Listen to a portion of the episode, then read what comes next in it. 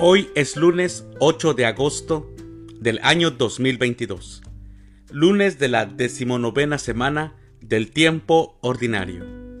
El día de hoy, en nuestra Santa Iglesia Católica, celebramos a los santos Domingo de Guzmán, Siriaco y compañeros mártires, Pablo Ketingsu, a Altman, también a Juana de Asa.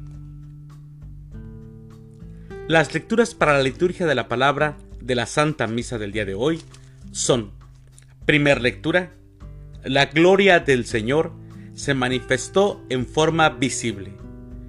Del libro del profeta Ezequiel, capítulo 1, versículos del 2 al 5 y del 24 al 28. El Salmo responsorial del Salmo 148. El cielo y la tierra están llenos de tu gloria. Aclamación antes del Evangelio. Aleluya, aleluya. Dios nos ha llamado por medio del Evangelio a participar de la gloria de nuestro Señor Jesucristo. Aleluya. El Evangelio es de San Mateo. Del Santo Evangelio, según San Mateo, capítulo 17, versículos del 22 al 27. En aquel tiempo se hallaba Jesús con sus discípulos en Galilea y les dijo, El Hijo del Hombre va a ser entregado en manos de los hombres.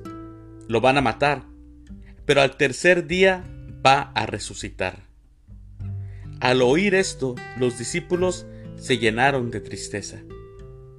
Cuando llegaron a Cafarnaúm, se acercaron a Pedro los recaudadores del impuesto para el templo, y le dijeron, ¿acaso tu maestro no paga el impuesto?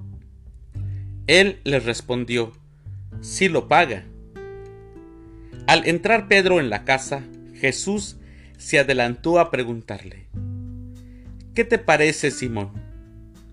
¿A quiénes les cobran impuestos los reyes de la tierra? ¿A los hijos o a los extraños? Pedro le respondió, a los extraños. Entonces Jesús le dijo, por lo tanto, los hijos están exentos. Pero para no darles motivo de escándalo, ve al lago y echa el anzuelo saca el primer pez que pique, ábrele la boca y encontrarás una moneda. Tómala y paga por mí y por ti. Palabra del Señor. Gloria a ti, Señor Jesús.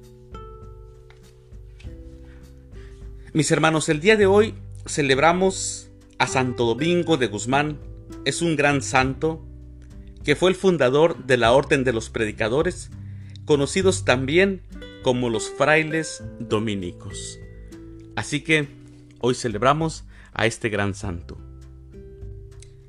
En el Evangelio de hoy escuchamos cómo los recaudadores del impuesto para, para el templo, ¿ok? Para el templo, se acercaron a Pedro.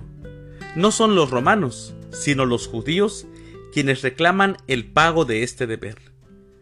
Los impuestos dejaban en bancarrota a muchos de los habitantes de Israel. En tiempos de infortunio no había cómo pagarlos. Familias enteras, mis hermanos, quedaban desprovistas de lo esencial por pagar el impuesto. Y había quienes pedían todo el patrimonio por las deudas acumuladas.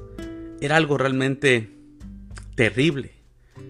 No solo el templo cobraba impuestos, recordemos, también lo hacía Roma. La expresión los hijos están exentos se refiere a los mismos judíos. Que Roma cobrara hasta cierto punto era entendible, pues ellos tenían el dominio de ese territorio. Que el templo no tuviera consideración, eso mis hermanos eso simplemente era una aberración. Pero Jesús nos enseñó que Él fue un buen ciudadano. Él podía haber dicho que no iba a pagar. Sin embargo, Él dice, Jesús le dice a Pedro, que para no hacer escándalo, para no pleitear por un bien material, manda a Pedro a que pague el impuesto correspondiente. Así que Jesús nos enseña a no ser corruptos, a que si debemos de pagar nuestros impuestos, hagámoslo. Son cosas del mundo y tenemos que cumplir. Jesús nos enseñó, como buen maestro, que esto es de un buen ciudadano. Mis queridos hermanos, que tengan una excelente semana, un bonito lunes, que Dios los bendiga.